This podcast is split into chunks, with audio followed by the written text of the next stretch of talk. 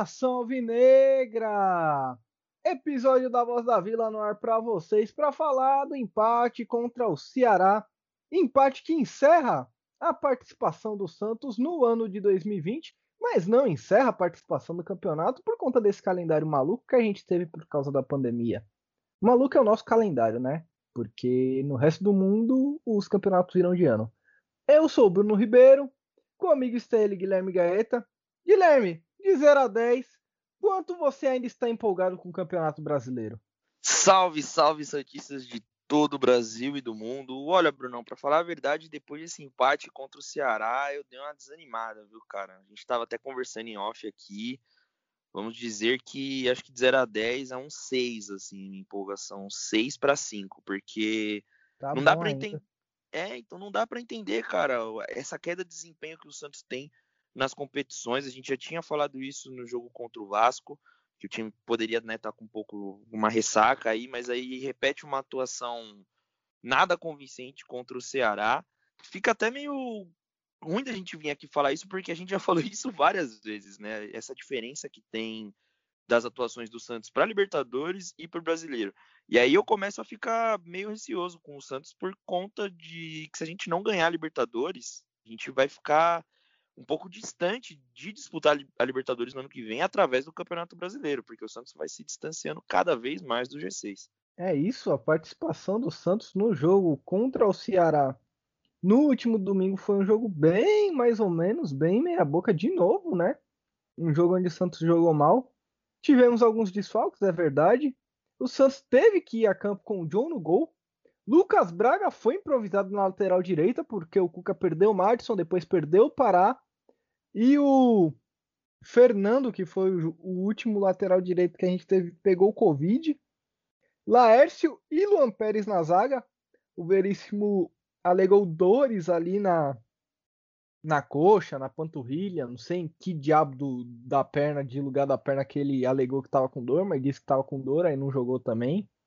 Que eu achei bem incômodo por conta daquela situação que a gente já falou dele. Felipe Jonathan na lateral esquerda, Alisson, Sandri, Diego Pituca, Marinho, Caio Jorge e Soteudo. A escalação do Santos no começo do jogo, apesar do, do Lucas Braga improvisado, foi boa, né, Guilherme? Boa assim, digo, no sentido de cada um na sua posiçãozinha bonitinho ali. Sim, sim, e também me chamou bastante atenção essa trinca no meio de Pituca, Sandri e Alisson. Por conta também do desfalque do Jobson, acredito que o Cuca optou por essa opção, né? E ele também tinha o Arthur, o Arthur Gomes à disposição, só que optou não colocar ele como titular no meio, que era uma coisa que ele vinha fazendo bastante. Ou jogar talvez com o Soteudo no meio e o Arthur Gomes na ponta, mas quanto menos o Arthur Gomes pisar no gramado, é melhor, né? Eu acho que a gente ganha mais com isso. E o que me chama muita atenção, você repetir nessa escalação desse jogo, é uma curiosidade que eu tava lembrando aqui hoje. O nosso primeiro episódio que a gente gravou foi daquela vitória contra o Ceará lá em Fortaleza. Né? O Santos ganhou de 1 a 0 e naquele jogo a gente deu muito destaque para o John e eu acho que a gente nem imaginava. Para o João que... Paulo, né? É, para o João Paulo, perdão. A gente deu muito destaque para o João Paulo e eu acho que a gente, a gente nem imaginava que o John poderia surgir. A gente nem sabia quem era o John naquela época, né? É legal a gente ver como as coisas mudaram na escalação do Santos, porque eu tenho a escalação aqui daquele jogo. O Santos entrou com João Paulo, Luan Pérez e Veríssimo, né? Isso quase nunca muda. Felipe Jonathan Pará, Pituca, Alisson. Aí na frente o Santos entrou com Lucas Braga, Arthur Gomes, Marinho e Caio Jorge. A gente tem aí também a aparição do Sandri, né, nesse time do Santos. No meio tempo o Madison também ganhou é, em alguns jogos a posição do Pará. E a gente vê como isso muda. Né? Mas o, o que Laércio mais chama... que foi integrado ao elenco. Isso, o Laércio também acabou entrando depois. Mas o que mais chama atenção mesmo é que na época a gente não acreditava que o João Paulo poderia não ser titular nesse time do Santos, né? Porque a gente deu muita ênfase para ele e hoje o John tá aí com a titularidade e ao meu ver cada vez mais seguro na sua posição ali no gol. Verdade, é legal porque a gente completa hoje, fecha o ciclo, de fato, já tinha chamado a atenção para isso no último episódio, mas hoje de fato a Voz da Vila fecha um ciclo aí. Na verdade, inicia um novo ciclo, né? A gente inicia o retorno do campeonato para a Voz da Vila, começou no jogo contra o Ceará e agora o segundo jogo contra o Ceará. O Santos começou o jogo até de maneira boa. A primeira jogada boa do Santos foi do Lan Pérez aos 4 minutos. ele sempre aparece ali no campo de ataque, acabou tentando invadir a área do Ceará, mas perdeu a bola. Aos 5 minutos, o Marinho dá um tirambaço de fora da área, o Fernando Praz defende e o Santos chega ao gol aos 10 minutos. O Ceará vacila no meio, Sobral faz o passe, acaba dando um passe errado ali, entrega no pé do Soteudo.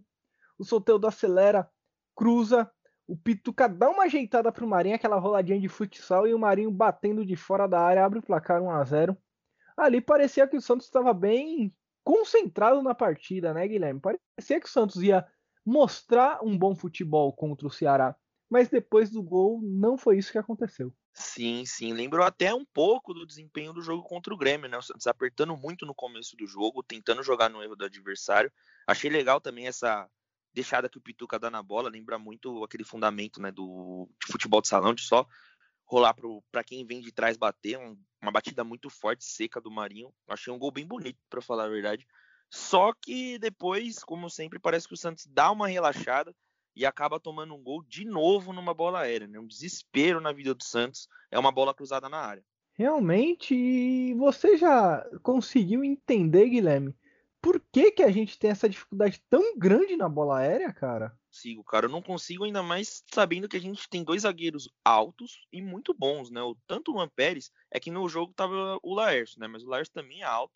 Não, não vi partidas suficientes do Laércio ainda para falar que ele é bom, né? Ainda acho um jogador mediano. Só que tanto quanto, quando tá o Laércio, quando tá o Veríssimo, o Santos sempre sofre com essas bolas aéreas. Até quando não toma o gol, é sempre um Deus nos acuda. O goleiro às vezes tem que acabar fazendo um milagres. Só que não dá para entender, porque são zagueiros rápidos, zagueiros ágeis, que sabem sair jogando quando estão com a bola no pé, que quando sobem alcançam né, uma impulsão muito grande, então conseguem duelar ali com centravantes e né, os outros adversários do time mais altos, né? Então conseguem às vezes cortar a bola. Só que sempre quando o Santos acaba tomando esses gols, é sempre numa bola meio que respingada, assim, sabe? Alguém consegue cortar a bola, mas aí acaba sobrando para um, ou fica aquele bololô. Então parece que é meio que uma desatenção do time, né? Tanto que nesse gol eu achei que foi uma falha individual do Felipe Jonathan, porque ele não acompanhou o Samuel Xavier, né, que fez o gol até o final, né? A bola acabou sobrando livre para ele, só que o Felipe Jonathan estava na frente do lance e ele não conseguiu cortar a bola depois de uma defesaça do John. Antes ainda do gol do Ceará, a gente teve uma chegada boa ali aos 27, que foi um cruzamento rasteiro, onde o Caio Jorge tenta fazer o gol, ele chega a passar muito perto da bola, se ele toca, de fato seria gol, mas não rolou. E essa parte do Felipe Jonathan aí já é o que a gente vem falando aqui há algum tempo também, né? O Felipe Jonathan tem essa deficiência em marcar, parece que ele não é muito ligado ali em acompanhar o, o atacante que ele está marcando e essa pessoa sempre acaba sobrando nas costas dele. Às vezes isso aparece muito, mas no domingo acabou aparecendo o Ceará se aproveitou disso empatou o jogo ainda aos 36 do primeiro tempo. E depois disso, o Cuca fez umas alterações que. Bom, eu vou deixar você falar um pouco das alterações do Cuca. Saiu o Sandro, entrou o Vinícius Balheiro no intervalo. E o Cuca ainda fez algumas outras alterações, que foi tirar o Soteudo e colocar o Bruno Marques. E tirar o Alisson e colocar o Arthur Gomes. Isso já aos 24 do segundo tempo. O que, que você achou dessas alterações? Tá na cara que ele vai pro desespero, né? Ainda mais tirando o Soteudo e colocando um jogador de área sendo que o Soteudo é um jogador que pode manter a bola na frente, que pode tentar um cruzamento, que pode tentar segurar a bola ou partir para uma jogada individual. E aí ele tira o Alisson e coloca o Arthur Gomes. O Arthur Gomes eu não tenho mais paciência nenhuma com ele, eu não consigo mais ser, né, relevar algumas coisas, porque. O Arthur Gomes tem paciência com o Arthur Gomes? Eu acho que não, cara. Eu acho que nem ele consegue suportar ele mesmo, porque já veio de muitas críticas e algumas vezes eu já notei que foram coisas pesadas mesmo, só que eu acabei vendo algumas coisas ali no Twitter que eu achei meio Guilherme, engraçado, porque. Desculpa te interromper, claro. mas pesado é o futebol que ele joga. Nossa, é horrível, né, cara? É muito ruim, porque eu vi muitas, muitas pessoas criticando ele com razão, né? Principalmente depois daquele lance bizarro que ele tropeça sozinho com a bola. E aí ele falando que ia dar muita alegria pro torcedor ainda, mas eu acho isso muito difícil, cara. Só se for pro torcedor adversário. Porque Olha, sinceramente. ele não falou para qual torcedor. É, ele não falou pra qual torcedor. Ele não foi muito específico, né, cara? Eu tenho certeza que foi pro torcedor adversário, porque, cara, sinceramente, o Arthur Gomes não tem capacidade nenhuma de vestir a camisa do Santos mais, cara. Quantas oportunidades ele já teve e em todas, cara, em todas, salvo não sei nem se eu consigo salvar algum, algum jogo que ele deve ter feito algum gol, alguma coisa do tipo, mas assim, partidas bizonhas, sabe? A gente não aguenta mais ver. Contra o São Paulo ele jogou bem. É, ele, ele era jogo meio que ele fez um gol. Ele era meio que um pupilo do Gesualdo, né? O Gesualdo gostava muito dele. Então que leve não, ele já pro contra o. Cuca mesmo, no, no último clássico, pô. Ah, sim, sim. No... É que teve aquele clássico no Paulista, que ele fez um gol também. Não sei se você se lembra. Que o Santos Não, perdeu. Não, que o Jobson foi expulso e não tal. vou lembrar. O Gesualdo gostava muito dele. Só que, cara, eu não sei como, sabe? Eu não sei como. Ou ele deve treinar muito bem, ele deve, não sei, ficar fazendo embaixadinha no treino, fazendo aqueles skills, sabe, que o Ronaldinho fazia, aqueles vídeos que popularizava nos anos 2000.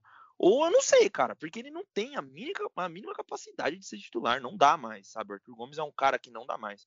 Eu espero que na próxima gestão, né, que tá entrando aí do Rueda, é, eles consigam enxergar isso de alguma forma para, sei lá, tentar emprestar ou renovar o contrato, não renovar, no caso, o contrato do jogador, alguma coisa do tipo, porque, beleza, cara, todo mundo tem um sonho de ser jogador de futebol, é muito bonito a história dos meninos da vila, mas tem hora que não dá também. Se for, for ficar dando oportunidade para todo mundo, daqui a pouco eu vou descer lá para Santos de meião e chuteira, fazer um teste lá, falar que eu sou torcedor do Santos apaixonado e tentar minha vida lá, porque se o Arthur Gomes conseguiu, por que eu não consegui, cara? É isso que é isso que eu não entendo, sabe? E tem que ter uma responsabilidade, um foco muito grande. E não dá para entender, cara. É, é isso. Não, não dá para entender o que o Arthur Gomes está fazendo ali. Eu tava vendo aqui, Guilherme, o Arthur Gomes ele tem 22 anos. Ainda dá pra ele fazer um Enem, fazer uma FUVEST, talvez aí. Senai. Fazer um Senai, entendeu? Tentar aí uma, uma carreira que seja mais a cara dele aí. Talvez Tem história de contabilidade, entendeu? Um, um curso de administração de empresas. Uma coisa assim que tenha mais a cara dele, um TI, que tá na moda o TI, né, agora. Enfim, tem que ver aí, fazer de repente esses, esses testes vocacionais para saber o que, que ele pode ser. Para ter mesmo uma carreira, né? Porque no campo vai ser bem É. escassa a carreira Ah. dele. A bola ele amassa. O Santos ainda começou pressionando o Ceará no segundo tempo, Guilherme. Aos 13 minutos ali, o Santos estava infernizando a defesa do Ceará, que estava só fechadinho esperando o contra-ataque.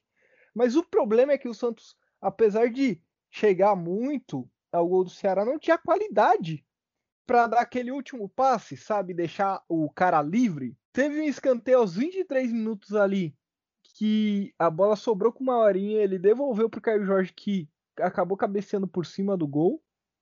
Depois disso, o Ceará chegou ao gol do Santos com uma cobrança de tiro de meta direta. E aí foram realmente a, as al- alterações e o Soteudo acabou saindo bem irritado ali, batendo na parte ali do, do banco de reservas do Santos. Você acha que o Soteudo foi meio overreact ou era pra isso mesmo? É porque você sair do jogo e ver o Arthur Gomes entrar é não tira a razão dele.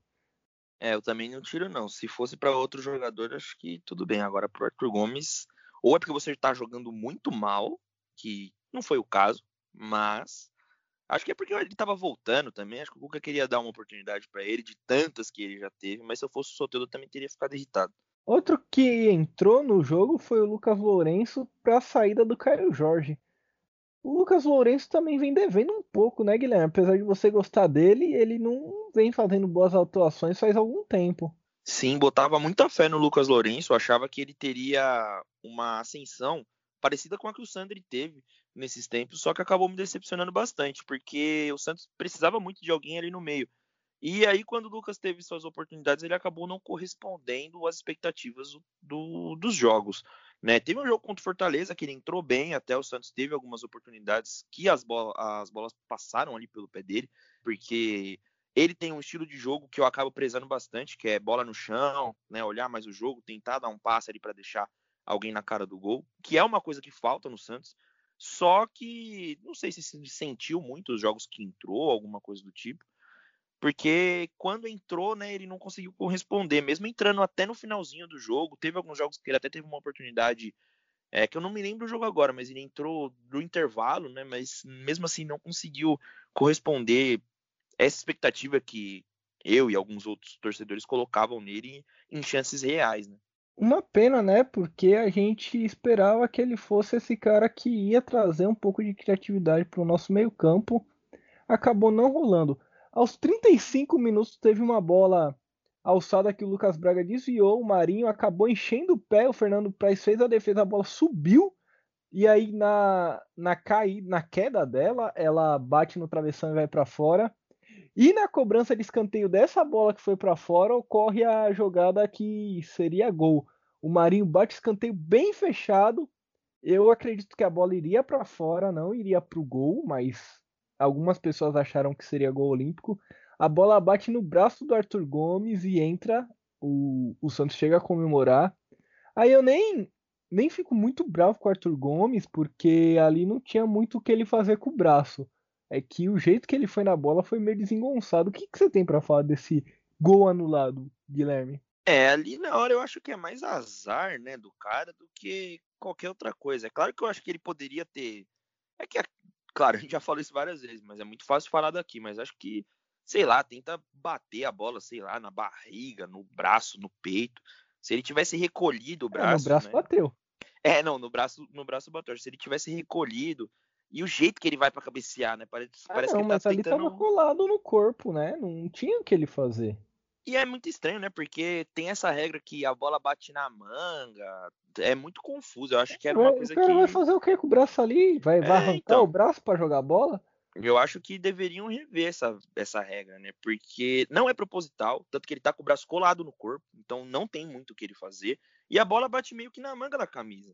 Então, eu acho que deveria ser revisto essa regra, porque é muito confuso. Porque tem lances que dão gol, tem lances que não dão, né? É muito aleatório a decisão disso aí, então fica meio Contra o confuso. Santos, não. Aí, É, contra é, o Santos, sim. contra o Santos, é- eles nunca dão, né? Isso que me deixa mais com raiva. Mas eu acho que o jeito que ele vai pra cabecear também acho meio estranho. Parece que ele tá tentando cabecear o próprio ombro, assim, né?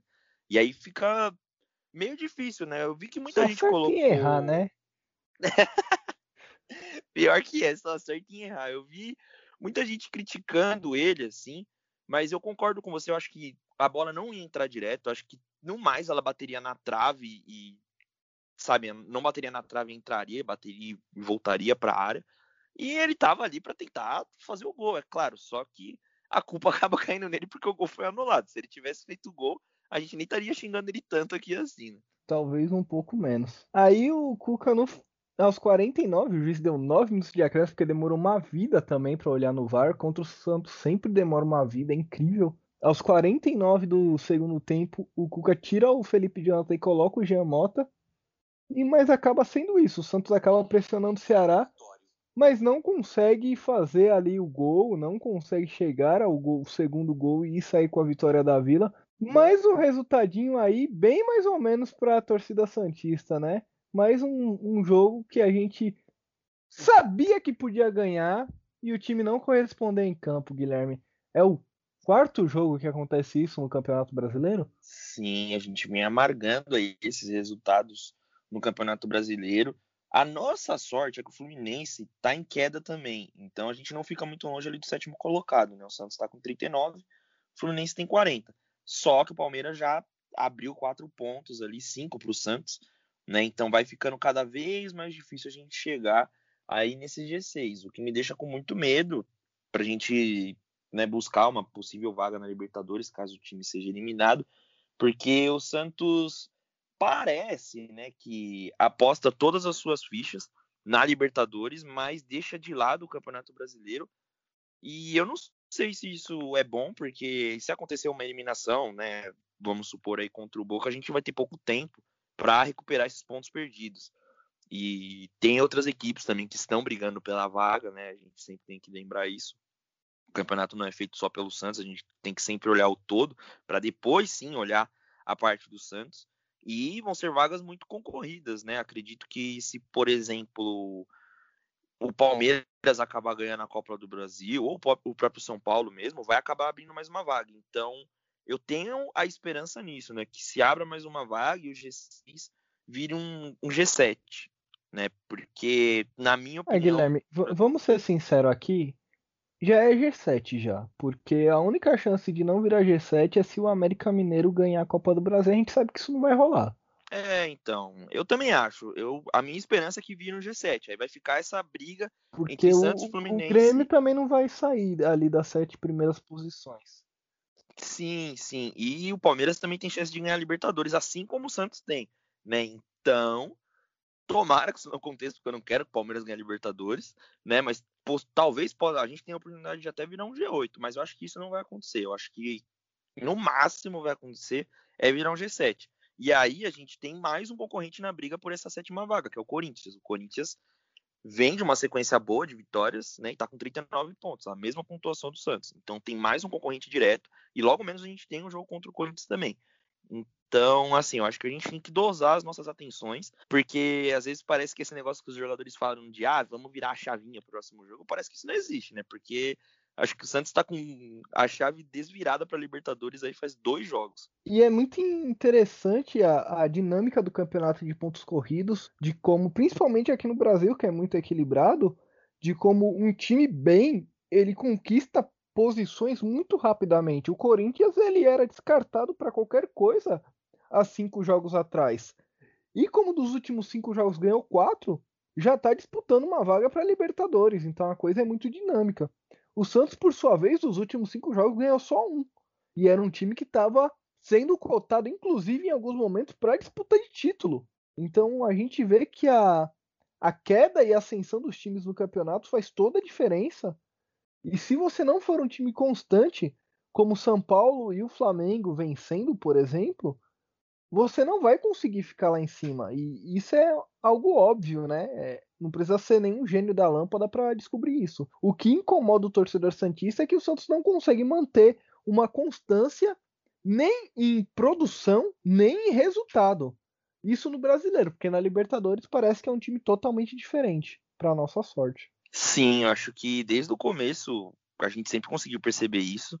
Só que não dá para entender essa diferença na atuação da Libertadores para o brasileiro, né? O Santos na Libertadores parece que está jogando a vida. Tem até vários memes, brincando até com o Caio Jorge, que na Libertadores é um leão e no brasileiro é um gatinho, mas é a verdade, não só com o Caio, mas com o time todo do Santos. A gente vem de atuações muito abaixo no Campeonato Brasileiro, nessas últimas atuações.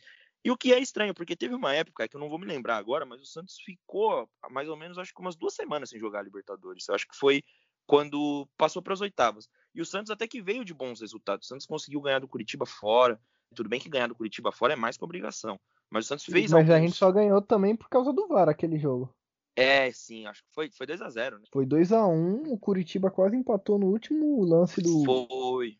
Foi. Do Teve jogo. também um jogo contra o Goiás que o Santos ganhou, que também é obrigação ganhar, né? Mas assim, quando parece que o Santos, não sei se às vezes acaba atrapalhando essa, essa alternância de competições, o que não deveria, porque eu acho que o foco tanto para um jogo contra o Grêmio em casa numa decisão, contra um jogo é, contra um jogo contra o Vasco, por exemplo, fora de casa, que foi a rodada passada, o foco ele tem que ser mantido. Entendeu? Ainda mais sabendo que a gente só vai jogar a decisão da Libertadores daqui a algumas semanas. Então a gente tem tempo para pensar, para trabalhar. E isso assusta, né? Acaba deixando o torcedor com muita dúvida, porque o Santos nunca teve, para falar a verdade, uma constância boa em campeonatos de pontos corridos. O Santos sempre jogou bem campeonatos mata-mata.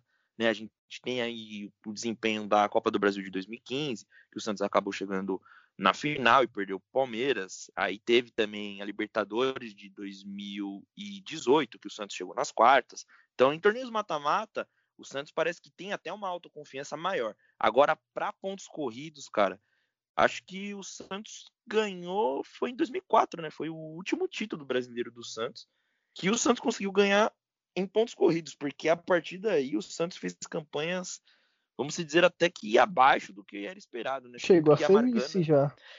É, foi vice ano passado, e se eu não me engano, teve um ano que o São Paulo ganhou, que o Santos foi vice também, né? Mas em outras campanhas o Santos sempre amargando meio de tabela, né? Coisas do tipo. E a gente não consegue entender, porque às vezes faz falta, né? O time tá brigando ali na parte de cima do Campeonato Brasileiro, né? E a gente tá vendo o Santos indo cada vez mais dando tropeços ainda, né, pontos bobos, principalmente esse ponto contra o Ceará que eu achava que era um jogo que tava no papo, que o Santos podia ganhar assim, com o pé nas costas e não aconteceu. Né? Exatamente. O, campe... o último campeonato brasileiro que o Santos foi bem realmente foi o do ano passado, onde chegou a vice-campeão. Nos outros anos o time não, não foi tão bem e era isso é algo que vem assolando o Santista desde a época mesmo do Neymar, que era algo que a gente conseguia ganhar tudo e não ganhava o brasileiro. Era algo mais ou menos parecido com o que estava acontecendo com o Liverpool até pouco tempo atrás, e agora o Liverpool na Premier League é um monstro, né? E a gente espera que isso aconteça com o Santos algum dia. Sim, sim. Agora, falando do, do próximo jogo, Guilherme, acho que a gente nem precisa falar muito, né? Porque o próximo jogo é o jogo da Libertadores contra o Boca Juniors. Esse jogo vai ser no próximo dia 6, já em 2021, 6 de janeiro. Claro que as nossas expectativas são as maiores possíveis, energia lá em cima. Primeiro jogo na Argentina, 7h15 da noite. Preocupado com esse jogo, Guilherme? Um pouco, cara, um pouco. Falar a verdade para você que o fantasma de 2003 me assusta um pouco. Eu não lembro daquele jogo, né? Mas já vi muitos VTs e coisas do tipo. E você encarar o Boca, assim, né? Que é um time com muita tradição na Libertadores, sempre vai assustar. Mas nós somos o Santos, né? E contra tudo e contra todos nós vamos lá é, fazer a nossa reza, a nossa oração para o Santos entrar com aquele mesmo espírito que entrou contra o Grêmio, né, comendo a grama para tentar trazer um resultado positivo aqui para o Brasil. E assim, consigo até, né, pensando dessa forma, ficar um pouco confiante, né? Mais do que eu estava para o confronto contra o Grêmio. Espero que o Santos me surpreenda mais uma vez, porque é o jogo da vida, é a nossa obsessão. A gente a, é nítido que o Santos apostou todas as fichas na Libertadores. Então, acho que, independente do que aconteça, a gente tem que apoiar o time, porque na Libertadores a gente está num momento maravilhoso. A gente vive, assim, acho que muito fora da expectativa do que a gente esperava para esse torneio.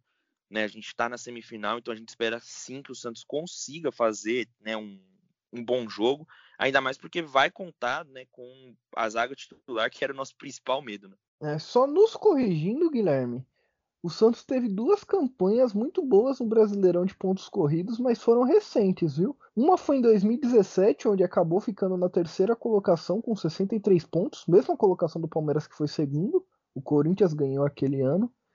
E a outra boa colocação do Santos foi em 2016, onde foi vice-campeão com 71 pontos, mesma colocação do Flamengo que foi terceiro, e o Palmeiras foi o campeão daquele ano com 80 pontos.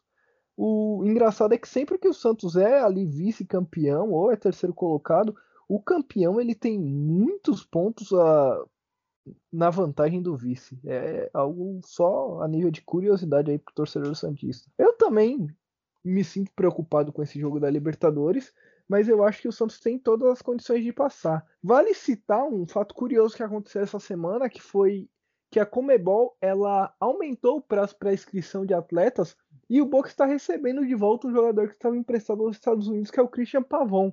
Inclusive já, já atuou na seleção argentina por algumas vezes, é um jogador de velocidade pelos lados do campo, mas não é o que deve preocupar o Santos não. O Pavon é bom, já, já contratei ele no FIFA uma vez, ele é muito bom, bem rápido no jogador, e se eu não me engano parece que o Boca vai contratar o Bocelli também, né? Que tava no Corinthians, rescindiu o contrato recentemente. É, isso Parece pode que o... até jogar, porque é ruim que dói. É, eu também não, não acho ele um primor técnico, não, né? Mas eu acho que pro Santos o que mais interessou, né, foi algo que aconteceu hoje, foi a permanência do Luan Pérez, né? Claro que ele já tá inscrito, então não tem, né, isso pro Santos é inútil, né? Mas foi a permanência do Luan. O Santos conseguiu, né, essa gestão do Ueda que nem assumiu já está trabalhando, assim, para um início de gestão é ótimo. Tá de parabéns, acho que a gestão do Rueda. E, e, eles já conseguiram, né, conversar com o Clube Bruges, pelo que eu li hoje em, em algumas notícias do Lucas Mussetti, né, na Gazeta.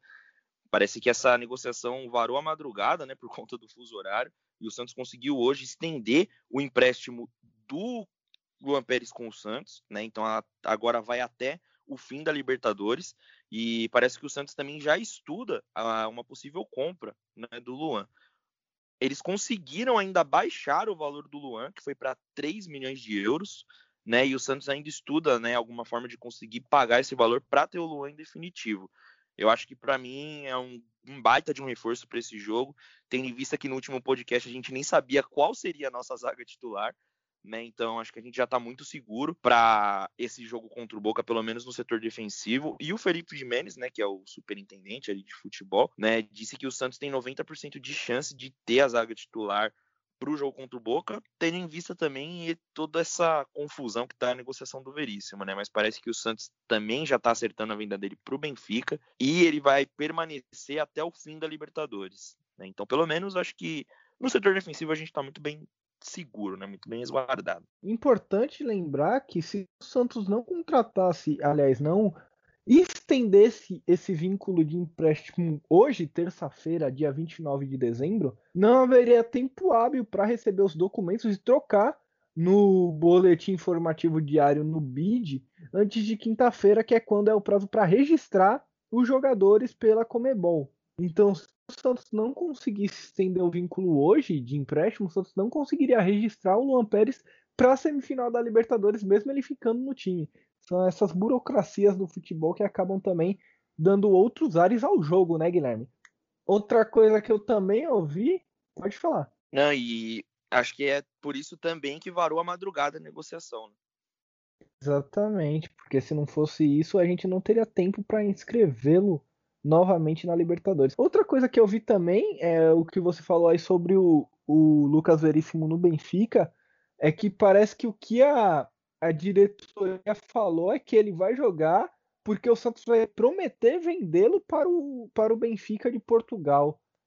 Guilherme, a gente emitiu algumas opiniões aqui sobre isso, já falamos sobre essa situação do Lucas Veríssimo, que é uma situação, para não dizer outra coisa, no mínimo incômoda para o torcedor e para a instituição Santos Futebol Clube. Você não acha que é um pouco chantagem do jogador falar, olha, se você não me vender, eu não vou jogar? Totalmente, cara. Mais uma vez, repito aqui, a banana tá comendo macaco, mano. Porque eu nunca vi um negócio desse. O nunca Porsche um tá desse. mijando no cachorro. É, cara, eu nunca vi um negócio desse. O cara tem que fazer uma chantagem pra, pra jogar, tem que fazer o time prometer que vai vender ele. Meu, se você não, não vai jogar, beleza, você vai treinar lá com o Santos B e a gente dá a oportunidade para outro moleque que tem um monte de gente aqui querendo a sua vaga, entendeu? Eu acho que, assim, o Veríssimo, ele é um bom zagueiro, sabe? Beleza, ele, a gente já ressaltou aqui várias vezes a qualidade dele, mas tudo tem limite, cara. Tudo tem limite. Então acho que o cara literalmente montou em cima do, do clube. Né? Então acho que a gente não pode se render a esse tipo de coisa por conta de um jogador, sendo que a gente tem Palha, tem Alex, tem Laércio, mas aí eu já fico com o um pezinho atrás, mas a gente tem peças para substituir. Se você não quer ficar, você quer ser vendido, meu, pega suas malas e sai fora, sabe? Eu acho que é o mínimo que você tem que pensar, ainda mais para um, um, clube que te deu tudo, sabe? Para um clube que te projetou para o mundo, porque se não fosse o Santos, com certeza ele não, não estaria sendo tão cobiçado por clubes da Europa, como já foi em algumas outras vezes, e o Santos acabou não vendendo. Né? Então, eu acho isso ridículo sabe? Eu acho que inverter os papéis aí. O Veríssimo tinha tudo para ser um grande ídolo da torcida, ser um capitão, ser uma pessoa que fosse lembrada por ter sido, mesmo que não tivesse ganho títulos, mais vitoriosa, sabe? Aquele jogador que a gente lembra com carinho e eu pode, tenho certeza, cara, que a maioria dos dos torcedores santistas vão lembrar dele com uma certa amargura.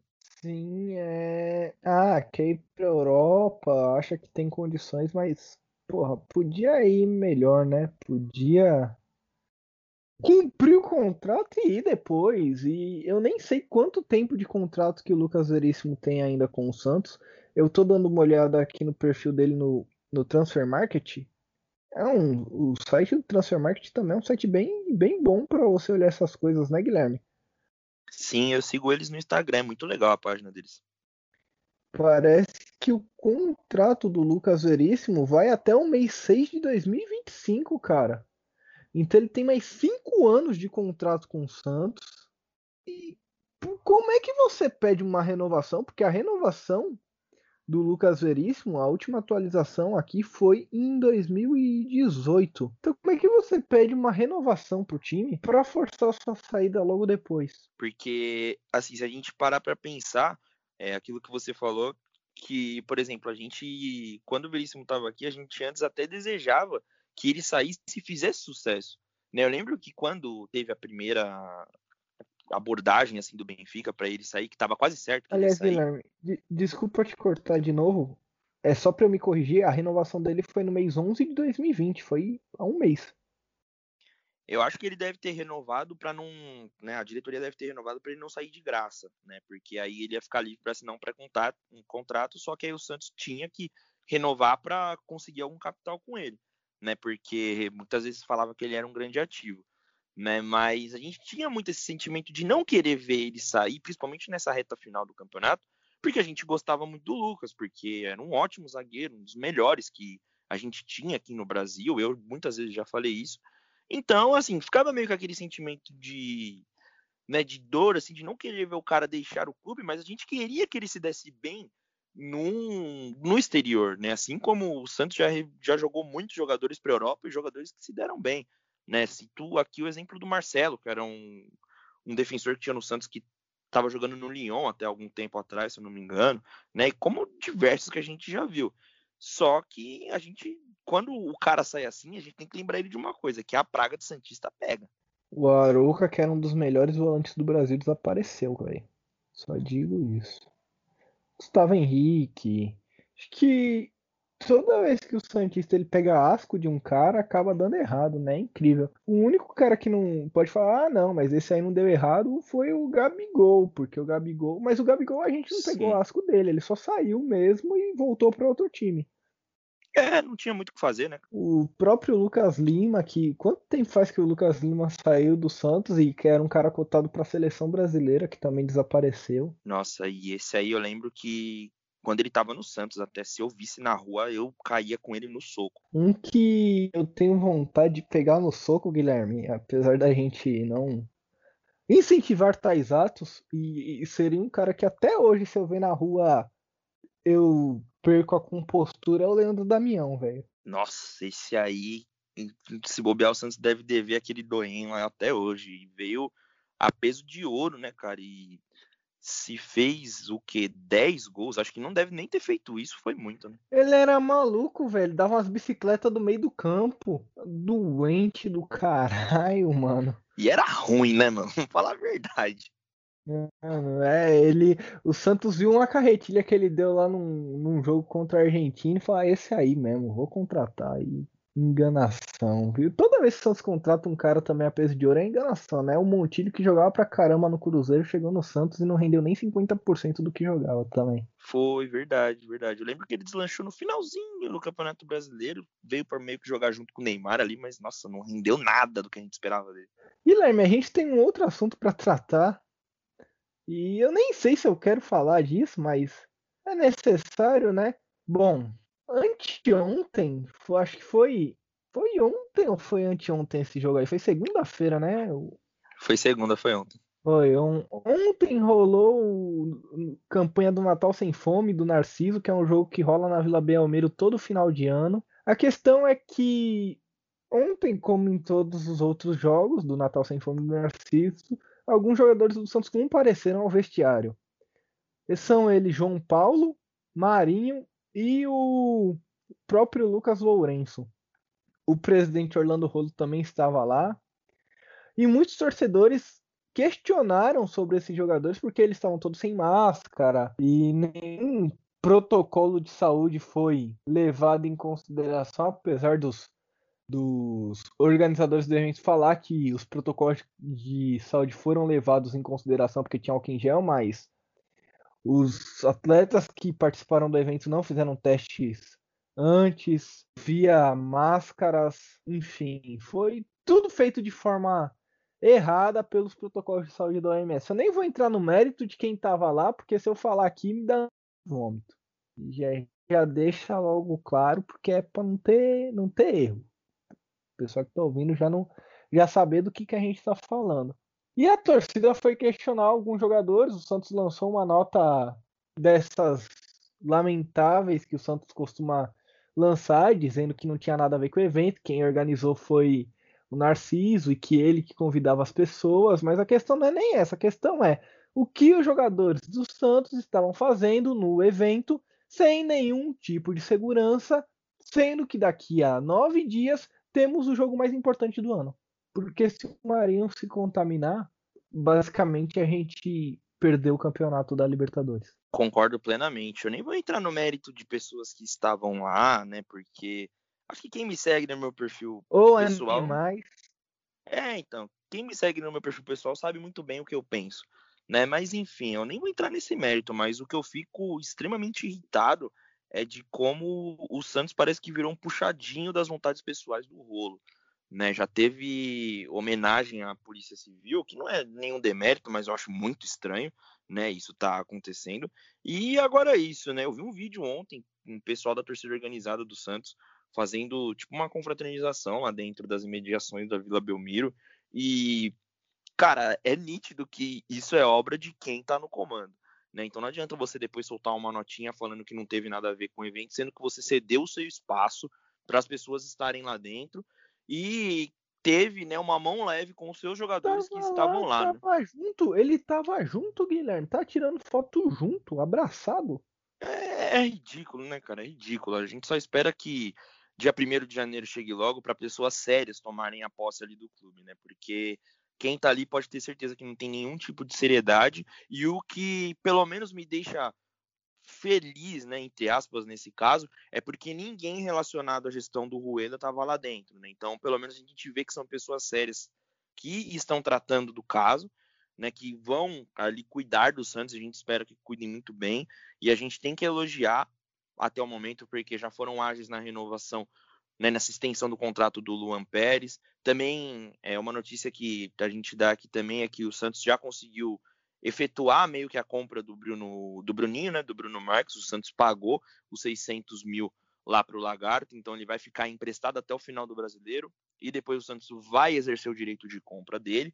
Isso também é obra da nova gestão. Então, assim, a gente só espera que isso passe logo, que essas pessoas saiam logo do Santos, porque de qualquer jeito são pessoas que eram relacionadas a José Carlos Pérez, que tiveram a ideia de que criaram uma chapa, que concorreram juntos, né? Então é tudo farinha do mesmo saco. Então a gente espera que tudo isso passe logo, para que pessoas sérias de verdade, pessoas que entendem como gerir um clube do tamanho do Santos, possam né, ter essa oportunidade de fazer por onde. Outra coisa, Guilherme, que me deixa muito, muito animado é que quando a Nova Vila sair e a W Torre ela for a administradora do estádio, esse tipo de evento não vai poder ocorrer mais.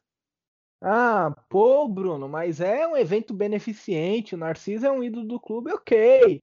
Entendo tudo isso, mas primeiro não é tempo de fazer jogo beneficente com um monte de gente aglomerada. Isso é, velho, não é tempo nem de ter futebol, que todo mundo é testado rigorosamente dois dias antes, e, e mesmo assim um monte de gente pega. Imagina uma pá de fulano, uma pá de gente, a celebridade, cantor, síndico de prédio, gente que pensa que manda em alguma coisa, todo mundo lá aglomerado para jogar bola. Não tem condição, segurança para isso. E as, as, pessoas não entendem que o, o, coronavírus. Ah, mas você tá de frescura porque o pessoal sai para trabalhar, pega ônibus, pega metrô e não pode se divertir. O coronavírus não tá nem aí para sua diversão, meu amigo. Você vai ficar infectado tanto indo trabalhar quanto indo se divertir. E aí o que você tem que entender é o seguinte: quanto menos chance de ficar infectado você tiver, melhor. É tipo, pensa assim: você pode sair na rua e tomar um tiro, tá ligado? Tá, tá tendo uma guerra na rua. Quanto menos tempo na rua, melhor, porque o, o tiro pode acertar em você. E aí você tem que sair na rua no meio da guerra, porque sei lá, precisa comprar comida, e aí você não tem muita escolha. Mas aí você vai sair na rua no meio da guerra pra sei lá, jogar uma bola? É. As pessoas têm que entender que é mais ou menos assim que funciona. Sim, sim, é exatamente isso que você falou, né? As pessoas, elas saem de casa para cumprir as suas obrigações. A pessoa às vezes não consegue fazer um home office, tem que trabalhar, tem que ir no mercado, tem que fazer as suas demandas, entendeu? Os caras estavam junto ali para confraternizar, para fazer uma pelada de final de ano né? Tudo bem que tem um motivo de ser o Natal sem fome, é, isso eu já acho assim muito legal da parte de quem organiza isso. Mas gente, a gente tem que entender que a gente não está em tempo, né, de, de fazer isso, principalmente os jogadores. É uma extrema falta de responsabilidade você tendo um confronto tão importante, um dos mais importantes dos últimos tempos. O Santos indo jogar contra o Boca Juniors lá na Argentina. Nos últimos e... 10 anos, tranquilamente. É, então, e aí você, ah, não, vou, vou lá prestigiar o, o fulano lá. Não, não, dá, né, mano? Não dá. Eu acho que é uns bagulho que, que não me desce, assim, sabe, cara? É, fora todas as inconsistências que a gente tem do Santos pagando de progressista na internet para fazer esse papelão depois, mas isso é outra coisa. Vamos terminar esse podcast, Guilherme, num alto astral aqui. Última, a última notícia que eu poderia até usar como destaque final, mas eu vou falar logo e depois vou ficar sem destaque final, porque eu não olhei outro destaque final aqui. Enquanto você fala, eu procuro outro. Enfim, você viu que o Santos fechou um contrato de patrocínio com a Konami? Ou seja, o PES é melhor que o FIFA? Cara, eu vi, eu achei muito legal isso, muito legal. E eu tô começando a achar que o PES é melhor que o FIFA também, porque o tanto de raiva que eu tô passando jogando FIFA 21 não tá escrito, cara. Joguei vem meu dinheiro no lixo. Vem, vem no PES, vem no PES que vai ser sucesso, Guilherme. Pô, eu tô pensando seriamente, cara, porque dá, dá saudade de jogar na Libertadores, no Campeonato Brasileiro.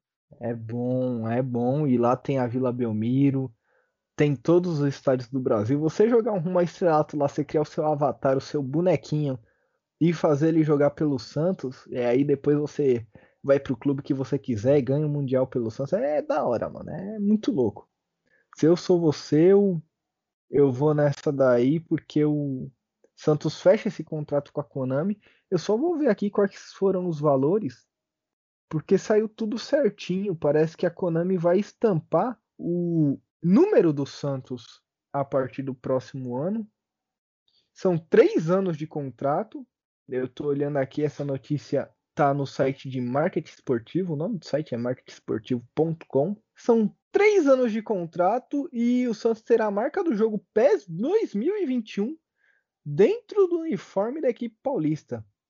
Já no último do domingo, o Santos já jogou com essa marca no uniforme contra o Ceará. Eu não tinha prestado atenção nisso aí. O PES ele já tem a licença de alguns clubes, como por exemplo Flamengo, Corinthians e São Paulo.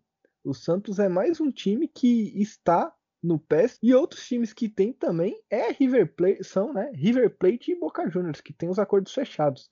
Então a Konami tá forte aí nos times sul-americanos, nos times brasileiros, e sempre teve esse, esse fato aí. Esse valor é de um milhão e meio de reais durante o resto do contrato um valor até que justo, né? Sim, sim, expressivo. E aí, se eu não me engano, o Santos já teve é, o PES estampado, acho que em 2015, naquela campanha da Copa do Brasil, como patrocínio pontual.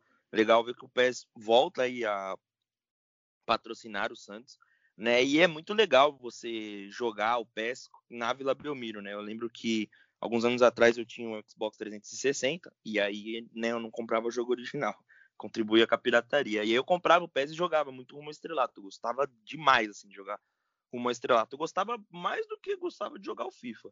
Né? Mas aí entre um e outro eu acabei escolhendo o FIFA. E era muito bacana jogar na Vila Belmiro. Sinto até saudades. Acho que eu vou acabar migrando aí de uns tempos né, daqui para frente quando eu tiver mais um dinheirinho sobrando. Tá na hora de voltar, Guilherme. Aproveitando para falar para as pessoas que o PES está mais barato na PSN, promoção de final de ano aí. Você consegue adquirir a versão PES 2021, que é um, apenas um season update do PES 2020, que já tá bem legal, por apenas 100 reais. Ou 90 reais se você não pegar uma versão aí com, com times. Aí tem a versão do Barcelona, do Arsenal e do Manchester United, se eu não me engano, e do Bayern de Munique. Mas você pode pegar uma versão que é a versão base ali, né? A versão base que vem sem, sem os outros extras, que é essas versões de clube dão de cada um desses clubes, por apenas 90 reais. Um preço bem em conta se você comparar com o principal concorrente, que é o FIFA, que está aí na casa dos 250 reais, né? A gente faz propaganda aqui mesmo porque tá patrocinando Peixão. Nossa, cara, e parando para pensar agora, se eu esperasse um pouquinho, eu conseguia pegar por muito mais barato do que o outro jogo que eu peguei esses dias, que foi o Assassin's Creed Valhalla. Eu paguei acho que 120, alguma coisa assim.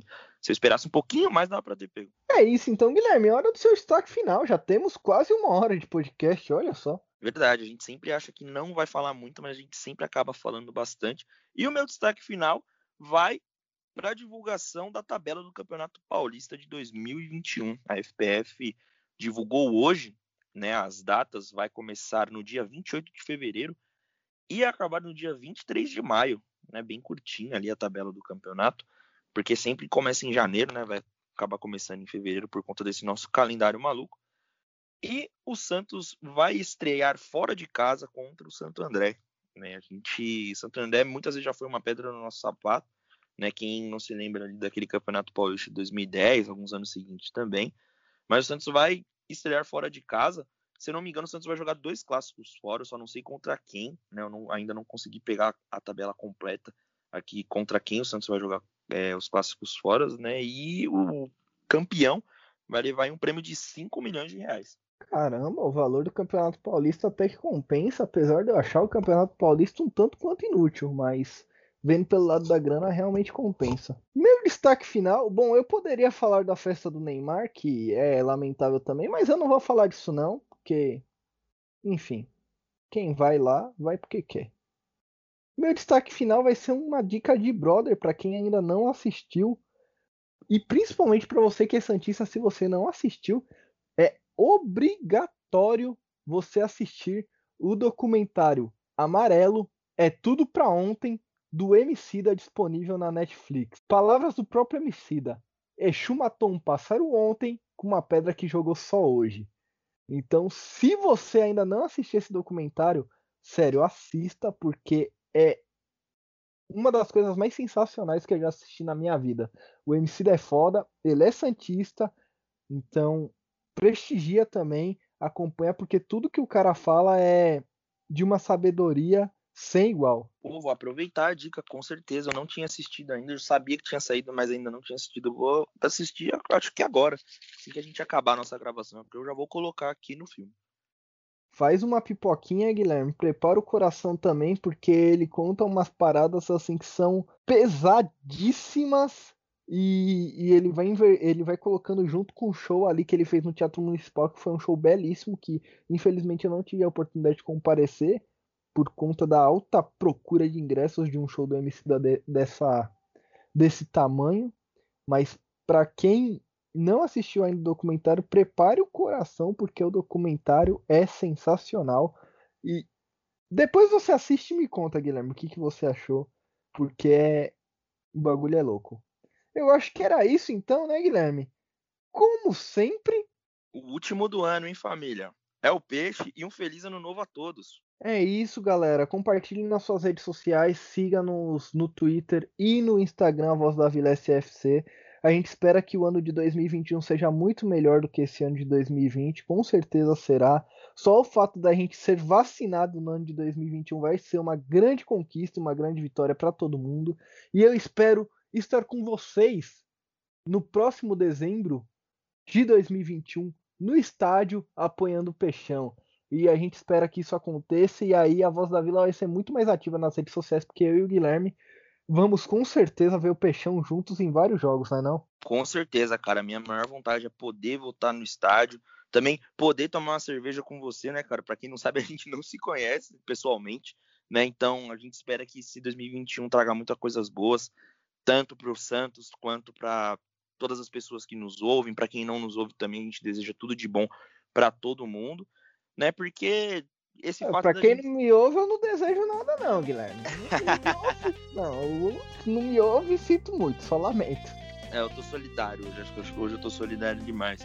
Mas esse fato da gente ser o peixe, né, da gente tá sempre tentando agregar mais pessoas aqui também, para que possam conhecer nosso trabalho, que a gente faz com muito amor e carinho, que a gente espera que a nossa voz ano que vem consiga alcançar milhares de pessoas de Santistas que são apaixonadas por, por futebol, assim como nós somos também. É isso, obrigado a você que ouviu até o final, galera, e até a próxima. Valeu!